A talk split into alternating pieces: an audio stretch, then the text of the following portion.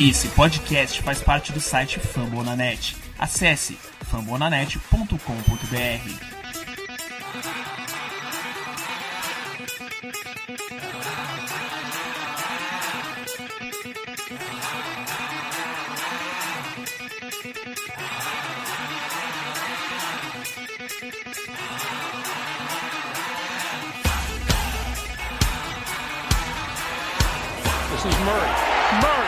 five, to the end zone. Touchdown, Baltimore. Down here, it's usually Lamar Jackson time on some sort of a quarterback keeper. He gives it to Le'Veon Bell, and Le'Veon Bell going to walk into the end zone from two yards out. That's just too easy. Jackson going to throw over the middle. Touchdown! Mark Andrews. Right now things are looking ominous. First and goal. The option. Freeman to the end zone. Touchdown.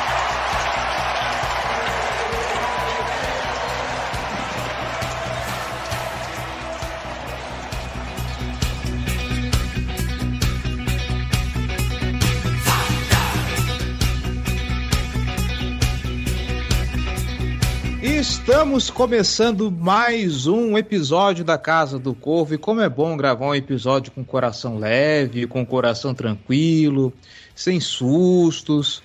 Eu sou o Cleverton Linhares e estou aqui com Giba Pérez. Bom dia, Giba. Bom dia, boa tarde, boa noite. A vitória, acho que é a vitória mais empolgante da temporada, eu diria, aquela que passa um recado, né? Muita gente falou sobre isso ao longo do final de semana, que o Ravens passou um recado para a NFL. Eu não acho que seja tanto assim, mas é uma vitória que dá esperança. Acho, acho que o, a falha inicial é essa. Uma vitória sobre o Chargers que dá esperança de um futuro promissor nessa temporada. É isso aí. E João Gabriel Gelli, bom dia para você também, João. Bom dia para vocês, bom dia, boa tarde, boa noite para todos que nos escutam. É, né, assim, com certeza a melhor atuação do Ravens na temporada. Assim, para mim, eu, eu botaria assim a atuação mais completa e pela primeira vez né, o Ravens venceu um jogo sem precisar do Lamar Jackson fazendo mágica. Então, sempre algo positivo nesse quesito. É, ver que o time consegue vencer de uma forma diferente né, nesse ano. Então, vamos discutir um pouquinho de como isso aconteceu. É isso aí. 34 Baltimore Ravens, 6 Los Angeles Chargers. Uma atuação digna de Baltimore Ravens dos velhos tempos, correndo bem com a bola, sem precisar forçar tanto passe. Vamos discutir o que aconteceu nesse jogo, falar da atuação dos running backs, falar do bom jogo que a defesa fez. Tudo isso depois dos recados.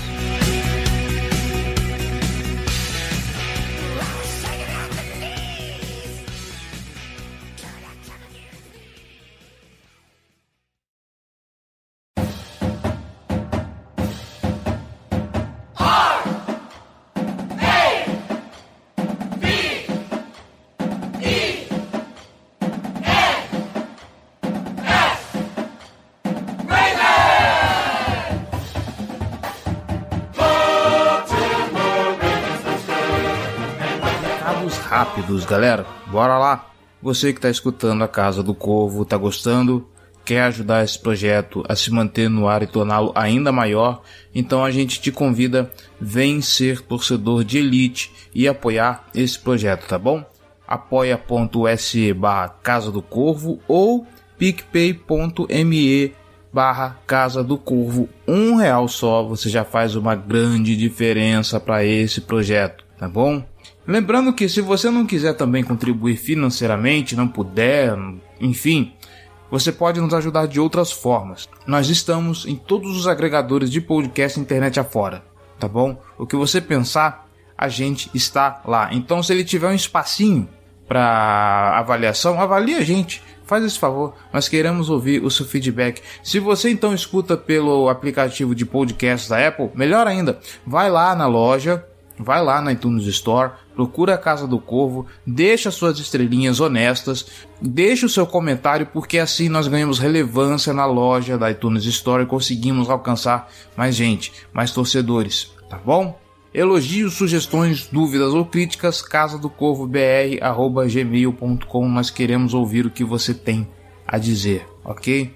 Redes sociais, facebook.com.br Casa do Corvo BR, nossos twitters, arroba Casa do Corvo, arroba bravensbra, arroba jggl, nosso Instagram, arroba Casa do Corvo, e tem nosso canal no YouTube também, vai lá que volta e meia aparece um conteúdo maneiro para você acompanhar, tá bom? E se você tá afim de comentar e debater sobre o episódio, cola lá em famonanet.com.br, deixa o seu recado, deixa o seu comentário no post desse episódio, tá bom? fumblenanet.com.br, o maior site de podcast sobre as ligas americanas de esporte, internet afora, tá bom? Tem podcast sobre NFL, NBA, MLB, NHL, não só sobre cada esporte específico, mas vários podcasts de franquias de cada uma dessas ligas, tá bom? Então é quase certeza de ter um podcast para o seu esporte favorito, para sua franquia favorita, tá bom? E já que você tá lá no Fambonanet, passa na Casa do Corvo e deixa o seu comentário, tá bom? Agora sim, vamos para a pauta.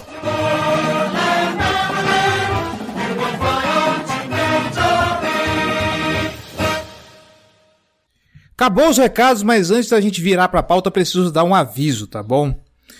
Não esquecemos do sorteio o sorteio ainda tá valendo.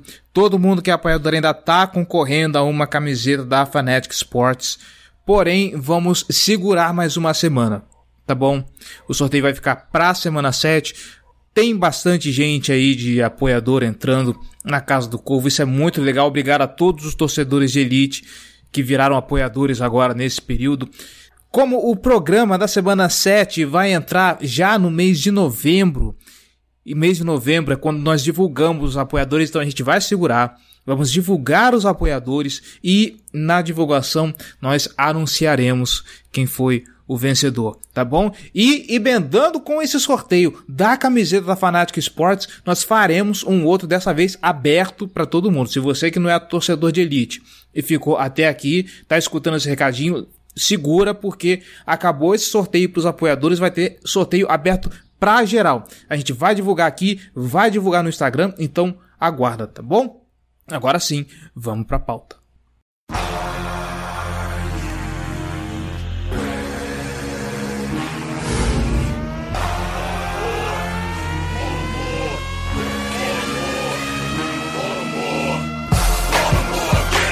Vamos lá, senhor Giba Pérez, senhor João Gabriel Gelli, mais uma vez eu vou começar esse jogo pela defesa, porque contra o, o Indianapolis Colts nós vimos ali aquele monte de, de problema, defesa cansada, e pipipi, popopó, tudo que a gente já falou, você ouvinte pode voltar lá no episódio 141, escutar tudo a respeito do jogo do Monday Night Football passado. Agora, esse jogo não. Esse jogo a defesa foi dominante.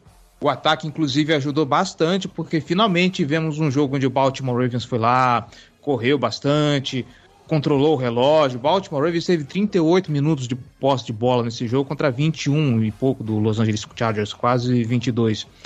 Ou seja, o ataque permitiu que a defesa descansasse e a defesa descansada e completa, porque agora tem, porque agora teve a volta do Deshaun Elliott e ouvinte entenda completa no sentido daquilo que a gente tá vendo na temporada, tá? Cara, uma baita atuação do, do Deshaun que conseguiu forçar um, é, uma interceptação, conseguiu um sec. os nossos corners também, o Marlon Humphrey fez uma partidaça também. O, o Pez Rush também fez uma partida muito bem considerada. Acho que a gente pode começar pelo próprio Deshaun né, Giba? Ah, sem dúvida, né? O Elliott ficou fora de dois jogos com uma lesão no, no quadríceps, da parte anterior da coxa, para quem não, não, conhece pelo nome científico. E a gente viu um Brandon Stephens que o especialista. momentos, é, quase, é, sou quase um, um anatômico. A gente viu um Brandon Stephens ao longo desses dois jogos que teve seus momentos, tive os snaps com Jimmy Smith, que é um cornerback, mas que está sendo mais um defensive back no geral do que propriamente um, um cornerback fixo. Mas a defesa teve problemas nessas duas partidas. Né? Não tanto contra o Denver, mas principalmente contra o Colts. E o, o Elliott voltou, e a gente não, não, não tinha visto ainda essa faceta do Elliott na cobertura. Ele sempre teve problemas, né? A gente fala disso há pelo menos duas temporadas. que a dupla de safeties, é, Chuck Clark e Deshaun Elliott, não tem aquele cara que consegue fazer uma boa cobertura no fundo do campo. Eles se alternam, eles erram as leituras às vezes, não conseguem chegar nos passos mais longos. Mas o que a gente viu nesse jogo foi um Elliott jogando absurdamente bem. Melhor partida da carreira dele.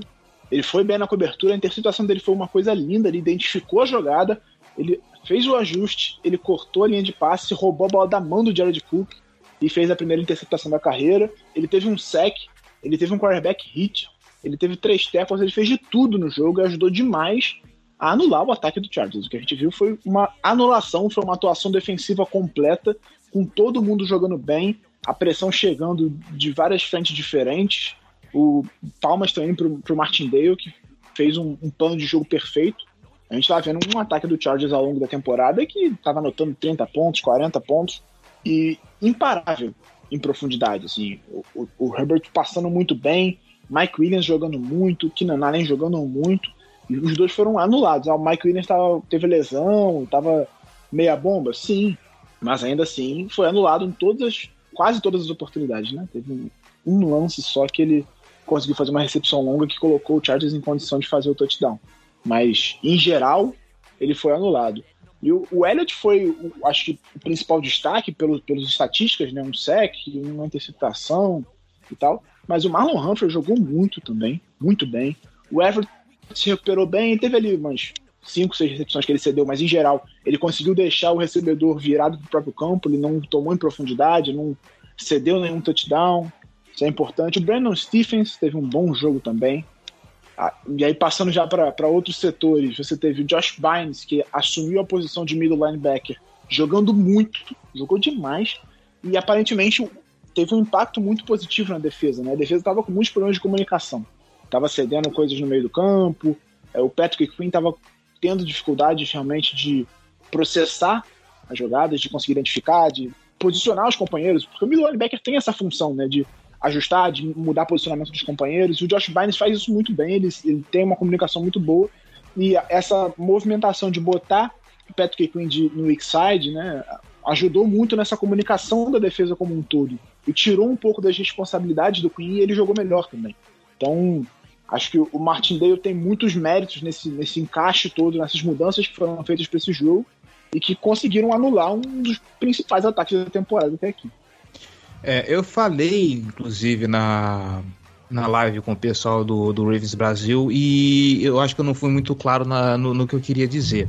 O Dom Martindale acabou, inclusive, mostrando o, o que eu queria que acontecesse, porque, para além de ser agressivo, o Dom Martindale é um cara que ele posta é, formações defensivas às vezes muito complexas. E que foi exatamente isso que o Justin Herbert falou depois na coletiva de imprensa após jogo. A defesa do Baltimore Ravens mostrou coisas que não, tinha visto, não tínhamos visto no tape. E isso era uma coisa que eu estava esperando que o Martindale fizesse. Principalmente é, ele chamar a blitz e o Justin Herbert pensar que realmente vai vir uma blitz e começar a dropar a galera para cobertura, para deixar o para deixar o QB confuso. O Justin Herbert é um baita QB, tá? mas ele tá no segundo ano ainda, tem coisas que ele ainda não viu. Então, com certeza, o, o Martin Dave talvez fosse o, o mismatch mais complicado para o Herbert nessa temporada, justamente pela capacidade que ele tem de colocar essas formações mais mais variadas, essas formações mais exóticas, vamos dizer assim, para confundir a cabeça do, do, do quarterback e complicar realmente a, a leitura. E a respeito do, do, dos linebackers, teve um problema também nesse jogo que o, o Patrick Quinn acabou não tendo tantos snaps depois, porque ele acabou se lesionando, não lembro agora qual foi o problema dele em campo. Mas parece que o Josh Bynum está se consolidando cada vez mais ali naquela posição de, de middle linebacker, né, Gelli? É isso, é impressionante. Mais um ano se passa e Josh Bynum novamente chega para ser a figura que estabiliza a nossa defesa. É. Obviamente não vou afirmar isso de forma mais categórica, porque né, foi basicamente um jogo que ele teve um papel mais, mais intenso, mas assim como foi em 2019, ele mostrou muito valor na presença veterana dele, né, de saber se posicionar, de atuar bem contra a corrida. Nossa defesa contra o Colts sofreu muito contra a corrida. Foi muito positivo ver né, uma unidade que conseguiu atacar sair de campo rápido, se manter é, descansada, lidou bem com as terceiras descidas, foi até um ponto que eu, que eu mencionei no preview, né? Que o, o Chargers era um time que estava convertendo uma quantidade muito alta de terceiras descidas e quartas descidas também, enquanto o Ravens era um time que ele estava com problemas nas primeira, na primeira e na segunda, mas conseguia converter, é, conseguia sair de campo na terceira, né, no lado defensivo. Então era um duelo entre duas unidades que tinham a força delas na terceira descida. Então o, o Ravens conseguiu fazer um bom trabalho nesse quesito, saiu de campo com, com bastante frequência e, assim, provavelmente o jogo teria sido é, uma vitória por zero é, se não fosse a interceptação do, do Lamar Jackson, né? Que deu a bola com campo curto pro, pro Chargers e aproveitou no final do segundo quarto. Grande partida do Josh Pines, o, o Patrick Quinn fica aí com esse sinal de alerta. Não sei como que seria a utilização dos dois se o jogo tivesse mais parelho, se, se o, o Quinn é, não tivesse machucado, mas certamente ele tem que ficar é, mais esperto aí, porque claramente essa comissão técnica gosta do, do jogo do Bynes e para mim parece também que o Malik Harrison perdeu a vaga dele. Então vamos ver aí, acompanhar esses próximos jogos. A lesão do Queen não parece ser nada muito grave, né? Então, é mesmo nesse caso, é de fato acompanhar o que, que vai acontecer. É, acho que não dá para tirar uma conclusão mais firme ainda, mas dá, dá para ter bons sinais por enquanto. Traduzir... Se eu não me engano, o Queen chegou a voltar pro jogo, né? Ele teve uma lesão na coxa ali, mas ele chegou a voltar, e aí, como é aquilo que você falou, como o jogo já estava decidido, o Ravens depois tirou ele de fato do jogo, não precisa arriscar o cara com uma vantagem larga no placar. Mas o Rabo não chegou nem a citar a lesão dele no, na coletiva depois do jogo. Assim. Ele falou do, do Bozeman, que não voltou. Ele falou de um, de um outro jogador machucado agora que eu não tô lembrando quem é. Foi o, o Latavius Murray. Falou sobre o Latavius Murray, falou sobre o Bozeman, disse que nenhum dos dois são contusões graves e que não devem ser problema no, no longo prazo.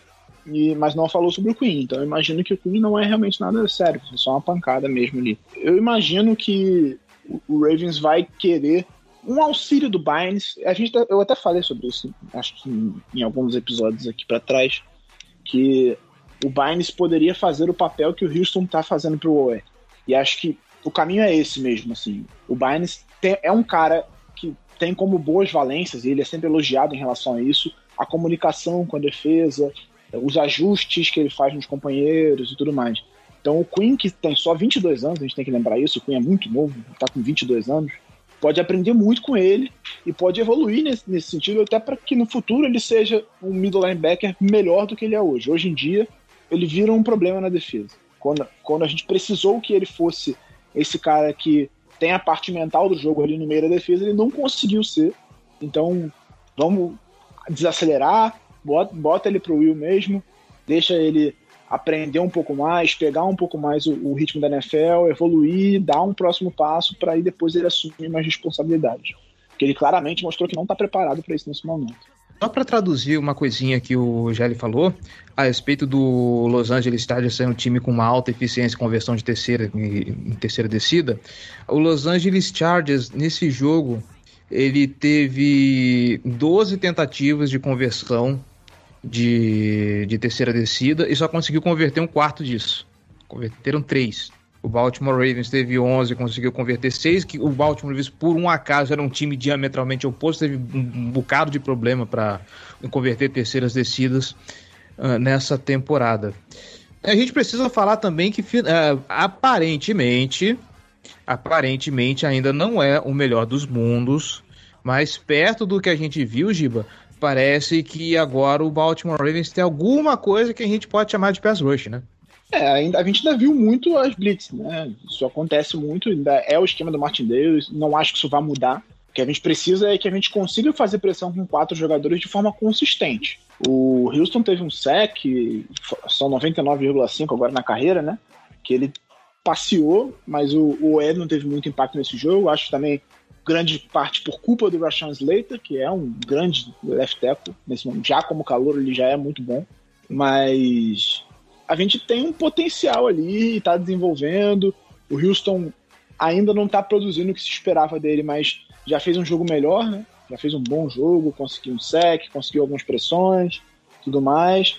Acho que a gente ainda precisa de mais dos pass rushers com mais velocidade. A gente precisa que eles ganhem mais os confrontos. Mas tem alguma coisa ali, né? diferente do que tinha na última temporada, por exemplo, que era só o Judon, sozinho, recebendo bloqueios duplos o tempo todo. Então é um, é um começo ainda. O é, é calouro, a gente tem que ter paciência com ele. E já é um começo muito promissor de carreira, são três sacks em seis jogos. Um cara que tá chegando agora na NFL é muito bom. Se você for ver as temporadas de calor de Astros, DJ Watt, por exemplo, temporada de calor, se eu não me engano, teve sete sacks.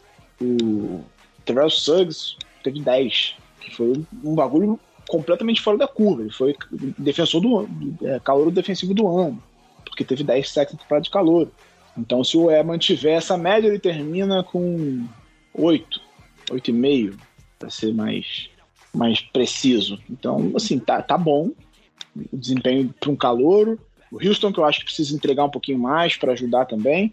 E, e, a gente vai continuar vendo muitas blitz. O importante é que essas blitz sejam efetivas. Quando você tem um pass rush que ameaça, você precisa de bloqueios duplos para parar um OE, para parar um Houston da vida, o pass rush costuma entrar um pouquinho, o, a blitz costuma entrar um pouquinho melhor.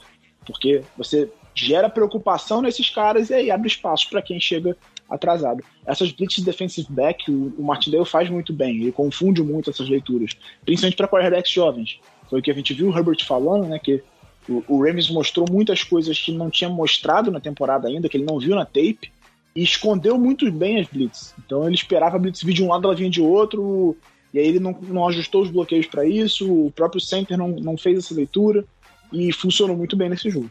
Eu queria só fechar enfatizando, né, que o Giba já falou isso, mas uma belíssima partida do, do Marlon Humphrey, né? Ele estava sendo criticado, teve que enfrentar uma das melhores duplas de wide receivers da NFL, o Mike Williams e o Keenan Allen, e entregou, né? Teve só, só cedeu 19 jardas, duas recepções né, na, na direção dele. É, contra o Mike Williams, ele cedeu uma recepção só para uma jarda, especificamente. Então, assim, uma grande partida do, do Humphrey. Espero que isso represente ele voltar ao nível mais alto do jogo dele, né, que não, não estava é, aparecendo nas primeiras partidas. Eu, particularmente, não acho que ele esteja jogando mal, né, mas ele também não estava jogando no topo do potencial. Então, essa foi uma partida que ele jogou no topo. Então, vamos, vamos torcer para que isso se mantenha, né? Essa trajetória se, se é, continue. Não que seja uma novidade, mas mais um excelente jogo do, do Calais Campbell, né? O cara dominou é. completamente o interior da linha ofensiva do, do, do Chargers. O Ravens fez grande jogo nas linhas, né? As linhas jogaram muito bem. Isso, exatamente. O Ravens dominou o jogo nas, nas trincheiras. Isso foi parte do, do motivo de, da partida ter terminado tão com, com, com uma diferença tão gritante.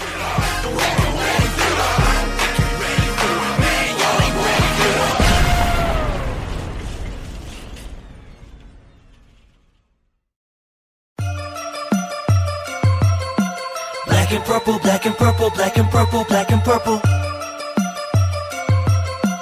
Black and purple, black and purple, black and purple, black and purple. Agora, virando pro outro lado e falando do ataque, finalmente, antes da gente falar de, de, de, de Lamar Jackson e, e Marquise Brown e Mark Andrews e, e, e Blau, Devonta Freeman, 9 carregadas para 53 jardas. Latavius Murray, 9 carregadas para 44 jardas. Uh, o Le'Veon Bell teve um touchdown, não teve lá um, um, jogo muito explosivo também, mas eu não estou esperando muita coisa do Le'Veon Bell nesse momento, né? É, dá um quentinho no, no, no, coração a gente assistir o, os jogos e ver que algo que nós já falávamos. O Baltimore Ravens tem sido um time balanceado e imprevisível, e eu acho que domingo mostrou bastante isso. Durante dois jogos nós tivemos que depender do braço do Lamar Jackson para poder se firmar no jogo. Contra os Chargers não, contra os Chargers a gente viu um jogo corrido bastante destacado, além do Freeman do Latavius Murray, o Lamar Jackson também teve oito carregadas para 51 jardas.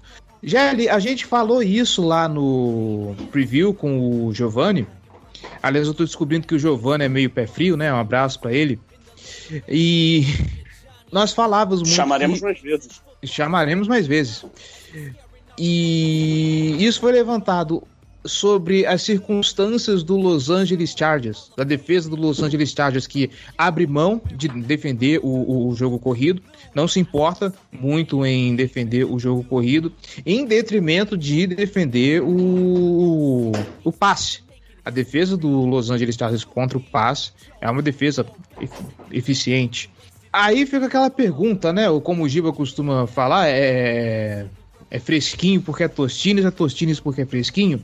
Circunstâncias do jogo dos Chargers defenderem tão mal o jogo corrido, ou sim, a gente tá vendo aí um jogo corrido que pode finalmente mostrar um pouco mais de eficiência do que veio demonstrando nos últimos cinco jogos? Ah, eu acho que foram circunstâncias do jogo e foi o plano de jogo montado, né? É, quando você foi enfrentar o Denver Broncos e o, e o Indianapolis Colts, o próprio Lamar, depois do jogo contra o Denver, falou isso e a gente se sabia que eram defesas que são muito boas contra a corrida e que, obviamente, iam priorizar isso jogando contra o Ravens, porque ninguém quer deixar o Ravens correr com a bola. A gente viu o que acontece quando você deixa o Ravens correr com a bola.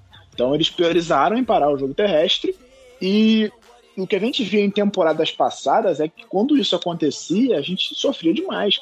A gente tinha dificuldade. Porque, não porque o Lamar não sabe passar, mas porque o nosso jogo aéreo era, como um todo, do, do, dos passes do Lamar até os recebedores, o desenho de rotas, tudo era um, um pouco. não era natural, não, não acontecia com fluidez. E contra Denver e contra o Colts, a gente provou que, tá, você quer parar meu jogo terrestre? Pode parar meu jogo terrestre. Eu vou lá e vou ganhar de você no ar. Foi assim nos últimos dois jogos. E aí, quando você vai enfrentar o Chargers, cara, é a pior defesa terrestre da NFL. Pra que, que você vai se preocupar em passar a bola se você consegue destroçar eles pelo chão? A gente destroçou eles pelo chão com três fazendeiros correndo. Não vou nem falar o Latavius Murray, coitado, ele estava até em atividade, mas o Bell não faz uma boa temporada há três anos. O Devonta Freeman, é, é, não é porque ele fez um bom jogo que vai mudar o que eu falei sobre ele. Ele continua correndo de costa desmolhada. A parada é que ele ainda tem um jogo de pés interessante. Ele, ele perdeu aquela explosão que a gente via no, no auge da carreira dele, mas ele ainda tem um jogo de pés bom, ele consegue quebrar alguns tackles, fazer os caras errarem com, com as fintas e tudo mais. Mas assim, quando abre o espaço que antigamente ele explodiria pelo buraco e ia parar no zone, ele já não faz mais isso, não existe mais. Mas mesmo com três caras que não são tão explosivos, que não estão no auge da forma física, a gente conseguiu dominar eles no chão sem dificuldade. Assim, sem dificuldade mesmo. Foram dois drives para abrir o jogo e fazer 14 a 0, correndo com a maior facilidade do mundo. Obviamente você tem o Lamar como uma ameaça, mas o Devonta Freeman correu bem, o Latavius Murray teve seus momentos, o, o Bell fez um touchdown. O Bell não teve um absurdo de jardas, mas ele foi importante em alguns momentos. Então, para que que você vai ficar passando a bola quando o, jogo terrestre do Chargers defensivamente é tão ruim? Inclusive, acho em alguns momentos que o Roman forçou um pouco do jogo aéreo e isso que manteve o jogo equilibrado ali até o terceiro quarto. Porque se depois daquela interceptação do Deshaun Elliott, a gente começasse a correr, gastasse relógio e anotasse o touchdown, e acabar o jogo antes do intervalo, ia ser 21 a 0 e, e, e vamos embora. Então, é importante que esse ataque consiga ganhar de várias formas. Porque se você tem um ataque terrestre inexistente, mesmo pegando o Chargers, que é uma defesa terrestre muito ruim, você não vai conseguir correr tão bem com a bola. Se você tem um ataque aéreo inexistente, você pega uma defesa aérea péssima, mas você não consegue passar. Então é importante que a gente consiga ganhar de formas diferentes. A gente já provou ao longo desses seis jogos que a gente consegue ganhar de formas diferentes. Então, acho que o recado que o Ravens passa, que muita gente falou sobre o recado, né, é esse. Você vai se comprometer a parar meu jogo terrestre, então eu vou te ganhar no ar. Você vai se comprometer a parar meu jogo aéreo, então eu vou te ganhar no chão. Não tem como você cobrir tudo. Essa é a verdade. Por melhor que seja a sua defesa, em alguma coisa vai ficar descoberta. Porque é impossível você se comprometer a parar um dos melhores jogos terrestres da NFL, da história da liga, e ainda assim conseguir conter os wide receivers agora que, que o Ravens tem mais armas, né? Porque quando você tinha só o, o Andrews e o Hollywood, você conseguia marcar num contra um. É, é porque você não pode marcar o meu homem tendo o Lamar, mas você conseguia ajustar. Mas com mais armas fica cada vez mais difícil defender esse ataque. O Bateman fez um bom jogo de estreia. Hollywood foi até discreto na partida, não apareceu. Teve uma recepção longa dropou um touchdown e não foi um, o melhor jogo dele na temporada. Não foi o pior também, mas não foi o melhor. Mas o Andrews fez uma partidaça. E, e aí você consegue vencer jogos assim. Quando você tem um ataque versátil e que ataca de várias formas diferentes. É difícil você parar um ataque assim. assim é, é empolgante. Estou dizendo que ainda tem muita coisa para melhorar, obviamente. Mas o, o, Ravens já deu mostras ao longo dessa temporada em que ele consegue ganhar de diferentes formas. E isso é muito difícil de defender. É, vai bem por aí mesmo. Né? É, a questão, pô, o ataque terrestre pode ser bem múltiplo, né, com muitas divisões carregadas, então três, quatro jogadores tendo pelo menos oito é, oportunidades correndo com a bola, então fica um pouco mais difícil para a defesa se preparar, né, sem, sem saber exatamente quem, quem que vai ser o, o, o running back numa dada jogada. É, o Lamar foi eficiente, né, ele teve uma interceptação horrorosa e no drive seguinte um passe que o Prochet estava livre, que ele conseguiria uma conversão né, para manter o ataque em campo. Ele errou, o passe ficou um pouco atrás. E assim, é, é bom a gente ver o nosso ataque conseguindo vencer de uma forma diferente, como já mencionamos anteriormente. E essa forma diferente também rendeu uma boa quantidade de pontos. Né? O, o, ataque do Ravens só não passou dos 20 pontos no jogo contra o Lions e ainda foi uma circunstância atípica, porque, primeiro, a gente, de, de qualquer forma, chegou em 19 pontos, e segundo, né, foram dois touchdowns dropados ali que poderiam ter somado mais pontos para a gente. Então, o ataque é de fato uma unidade que eu, que eu confio que vai entregar, né, semana sim, semana não, vai fazer seus pontos, tem um quarterback de elite, tem um jogo terrestre forte. Eu não, não, não boto minha mão no fogo que o jogo terrestre vai funcionar perfeitamente daqui para frente, que o desempenho dessa semana é algo que a gente pode é, confiar que vai acontecer é, semana sim, semana não, daqui em diante, né, nessa temporada, mas eu acredito que esse ataque terrestre tem o potencial para ser melhor do que ele estava sendo nas semanas anteriores. E o, o, o, Ravens mostra essa força de, de que se uh, as defesas se preocuparem em parar o nosso ataque terrestre, o Lamar Jackson vai ganhar muitas partidas com as mãos, né, com os braços. Enquanto se eles focarem em parar o nosso ataque é, aéreo, o ataque terrestre está aí para destruir o relógio, para atacar com múltiplas variações de conceitos e de corredores. Então, também teve até o jet sweep, até o Tyler Huntley passou das 10 jardas terrestres. Então, é um, um jogo bem completo. O Lamar Jackson pode ter tido as interceptações dele, a primeira 100% culpa dele, interceptação horrorosa. A pior dele na temporada, eu diria, inclusive, que eu não vi nada demais que o defensor tenha feito para gerar essa interceptação. Foi ele simplesmente não ver o defensor ali no meio da rota. E a segunda culpa totalmente do, do Rashad Bateman e de uma baita jogada do Kaiser White, né, o defensor do, do Chargers. Eu só lamento por essa jogada do Bateman, porque no fim das contas isso vai para conta do Lamar Jackson, né? Acaba virando duas interceptações pro Lamar Jackson, sendo que o passo foi bom, mas foi vacilo completo do, do, do Bateman ter dropado aquela bola. Uh, e já que estamos tocando no assunto, Gelli, Rashad Bateman, suas impressões sobre o calor, ele nessa partida ele teve bastante em campo, só que não fez, é, não foi tão acionado, né? Quatro recepções para 29 jardas só.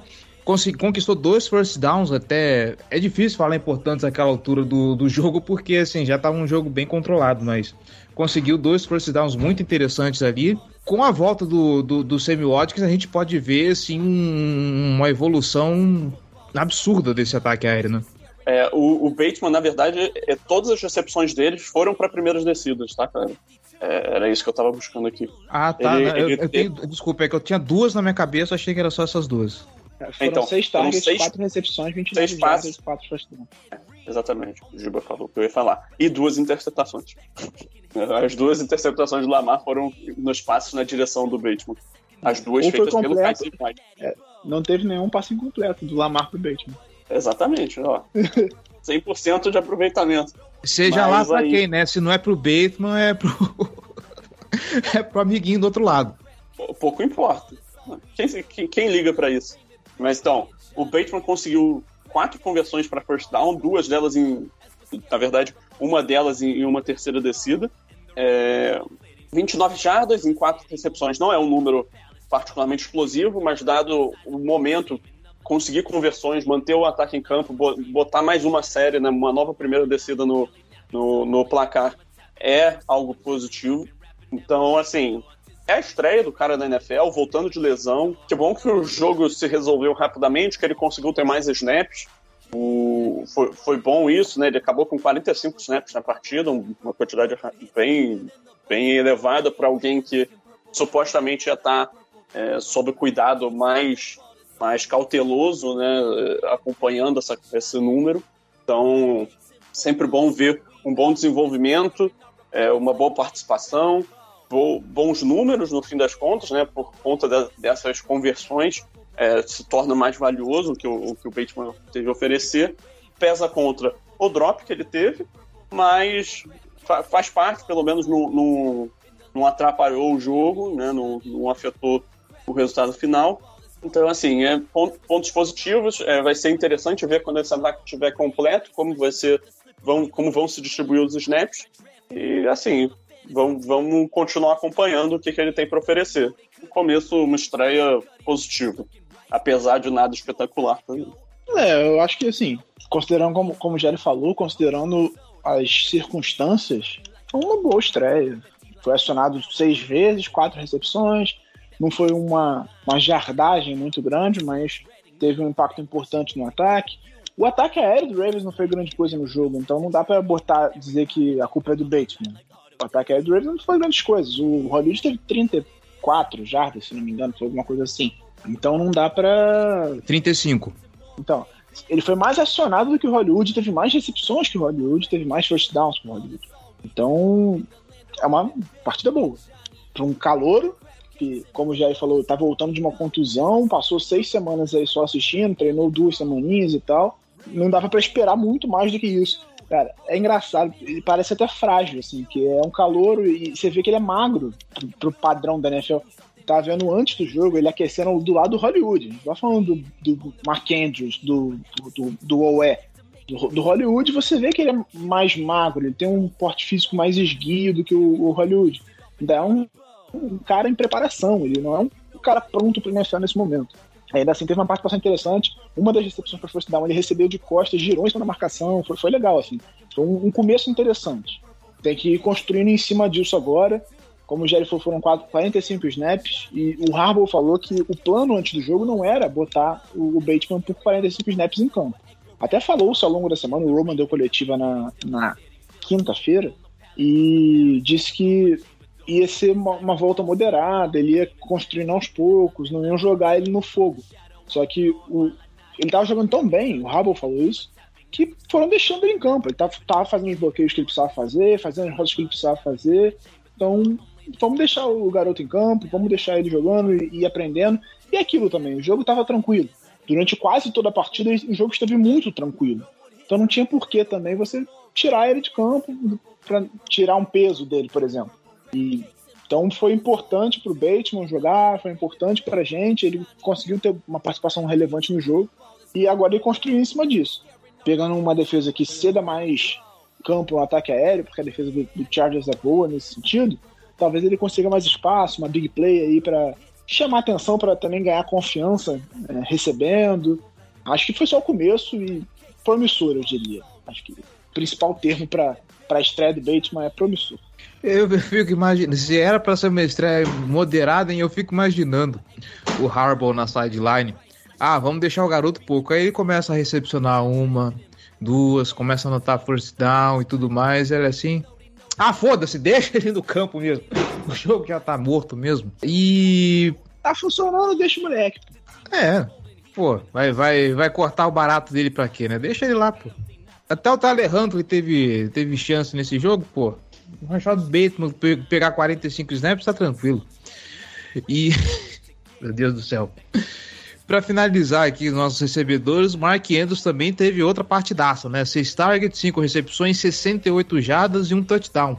Já falamos bastante sobre Mark Andrews aqui e a gente volta a bater nessa tecla que ele tá se consolidando. Eu acho que ele termina assim como top 5 tight da, da, da liga esse ano. O que, que vocês acham?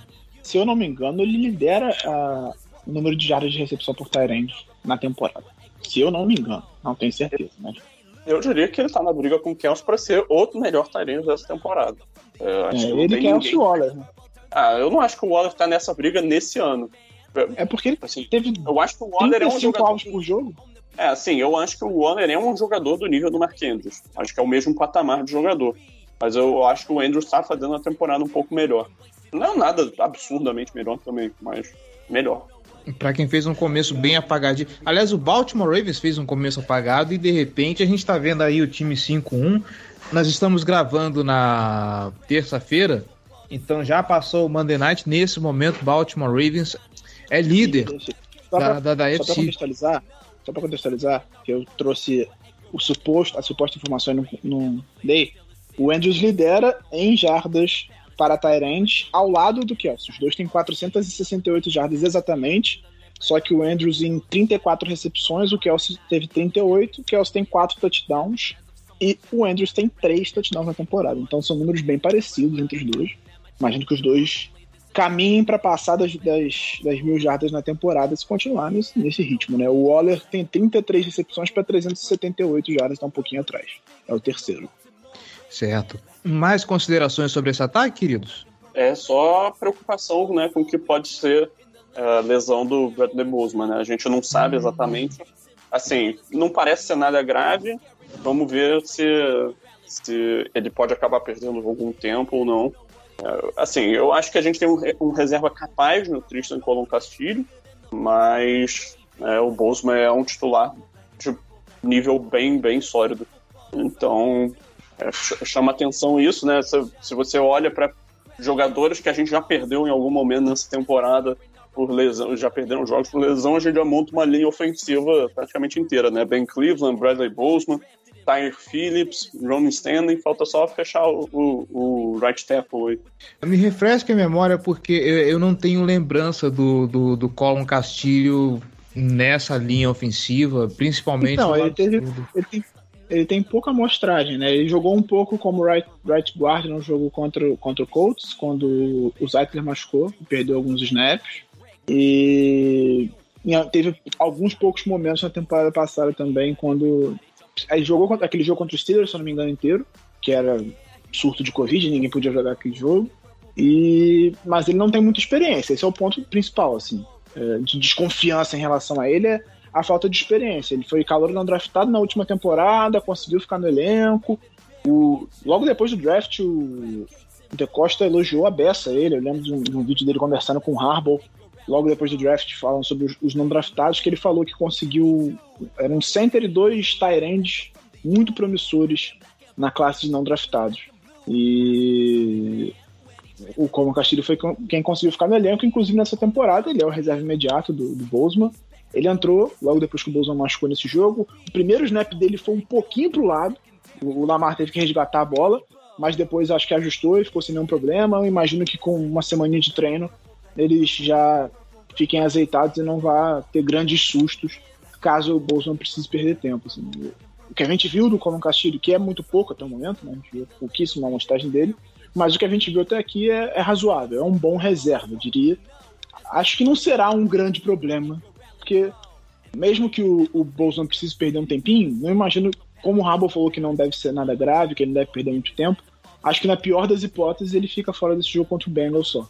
Porque aí depois tem a bye week e o Vikings daqui a duas semanas, então imagino que como o Harbour falou que não é nada grave, ele se recupere até lá. E como a gente tá falando de linha ofensiva, só pra gente não, não deixar passar isso também, eu tô com o Boteco do Corvo aberto nesse momento e eu tô vendo uns papos a respeito de um teco que foi que foi recrutado recentemente. As coisas pelo jeito pro Ron Stanley não Brandon parecem. White. As coisas pro Ron Stanley pelo jeito, assim, pelos indícios, pela boataria, não tem nada confirmado, pelo amor de Deus, mas é de que a coisa é pior do que se imaginava, né? Então, o, o John Harbaugh na coletiva de abertura da semana, nessa segunda-feira, falou que o time vai ter uma resolução em alguns dias. Está próximo de uma resolução, foi o termo que ele usou. O que eu imagino que isso significa? A gente não tem nenhuma, nenhum dado, né? não tem nenhuma informação sobre isso, ninguém compartilhou informação. O que eu imagino é, estão tentando o máximo possível fazer um tratamento conservador no tornozelo do Stanley para ele recuperar sem precisar de uma nova cirurgia. Então, existe um prazo para ver se está recuperando mesmo, se ele vai conseguir voltar a treinar e jogar. Ou se ele vai precisar fazer uma outra cirurgia no tornozelo. Eu imagino que esse prazo esteja chegando e aí o time vai ter noção se, se ele vai poder jogar ou não. É o que eu consigo imaginar dessa informação. Com um pouco de informação que a gente tem, é o que eu suspeito que esteja acontecendo. O time está indo até o limite um tratamento conservador para não precisar que o Stanley passe por outra cirurgia, até porque vai ser desgastante para ele. Não é só, ah, não estão forçando para o cara jogar essa temporada. Não é isso. É porque fazer uma nova cirurgia vai envolver que ele fique mais, mais sei lá quantos meses sem botar o pé no chão, vai perder forma física, vai levar um tempo para recuperar. Não é só não jogar essa temporada, acho que atrapalha o futuro da carreira dele também. Então, o que eu, o que eu suspeito, tá? só para reforçar, eu não tenho informação, não vi ninguém falando nada sobre isso. Eu imagino que seja isso. E aí recrutou o Brandon Knight, que foi. Acho que o caso do Brandon Knight, não sei se é exatamente, ah, não, o Ron não vai poder jogar. Eu acho que é mais uma oportunidade. Ele era reserva no, no, no Dallas Cowboys, era um. Pelo, falei com a galera do Blue Star Brasil, né? Eles disseram que era um, um reserva ok, que era um, um, um, jogador ok, que entrava quando algum dos titulares sentia, e que a, a ideia era que ele fosse cortado para voltar no practice squad. Eles não queriam se desfazer do jogador, mas queriam tirar ele do elenco principal. Isso acontece por conta de necessidade, né? Às vezes a área ofensiva tá bem, tá todo mundo saudável e tal, não tem nenhum problema. Você corta para puxar outro jogador pro elenco numa posição de necessidade. Só que aí o Ravens foi lá e deu, deu claim nele na waiver e pegou. E o, o Ravens tem nesse momento a segunda melhor campanha da NFL, ou seja, ninguém pegou o cara. Mas é assim, é, é um cara que vem para ser reserva. Um reserva que a gente precisava porque a gente não tinha teco reserva. Era uma necessidade já desde o começo da temporada. A gente teve um, a sorte do Mecari se encaixar ali e funcionar como right tackle, porque não tinha right tackle, né? A gente está improvisando um guarde como right tackle por não ter um tackle reserva. Então já era uma necessidade desde antes da temporada. Isso não quer dizer que o Stanley não vai jogar. Tá certo. E assim, antes da gente fechar também, enquanto a temporada rolar e, e enquanto ele estiver desempenhando, eu vou repetir isso sempre. Que retornador bom que é o Devin Duvernay, não é, gente? Diria que é Pro Bowler nesse momento, né? Como retornador. Fácil, fácil. Ele é, é o cara, pro. ele ao pro. Aí já tem que esperar um pouquinho mais, mas ele é o melhor retornador da NFL nesse momento. Ao pro. Elite. Elite. Todas as vezes que a gente mencionava, vou usar a palavra Elite. Ele, ele é muito bom. É o melhor elite, retornador pro Ravens. Elite pro Baltimore Ravens, elite pro torcedor do Baltimore Ravens é uma palavra sagrada, cara. Você toma cuidado. Eu tomo. tomo. Falo sem medo de errar. Tá certo. o melhor retornador desde Jacob Jones?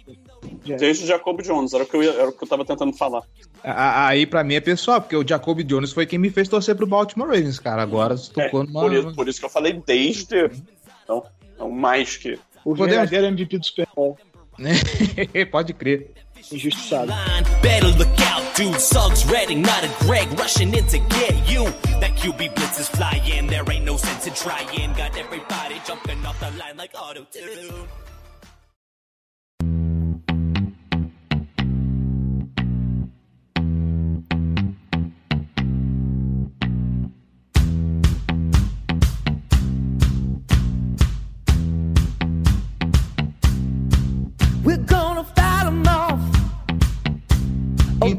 É isso.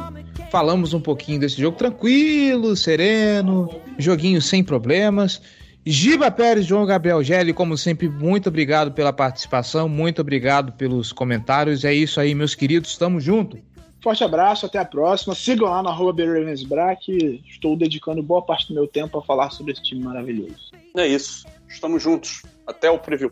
Eu diria mais, sigam o arroba Ontem ficou um papo lá no boteco da galera falando que cria uma conta no Twitter só para seguir o perfil da Casa do Corvo. Sigam o Ben Ravensbrá, porque notícia de, sobre Baltimore Ravens é com ele, tá? Aqui é só clubismo puro e simples. E você que está nos escutando, muito obrigado pela audiência, muito obrigado pela paciência. De coração, essa semana ainda tem preview Baltimore Ravens e Cincinnati Bengals valendo a liderança da divisão. O jogo vai pegar fogo estamos acertando alguma previsão? Não estamos acertando nenhuma. Mas ainda assim a gente tenta trazer informação sobre os rivais para vocês, tá bom? Então a gente se vê ainda essa semana e até mais. Every big brother's got a story to tell. Jim's gonna cry about it. How the Superdome is where his team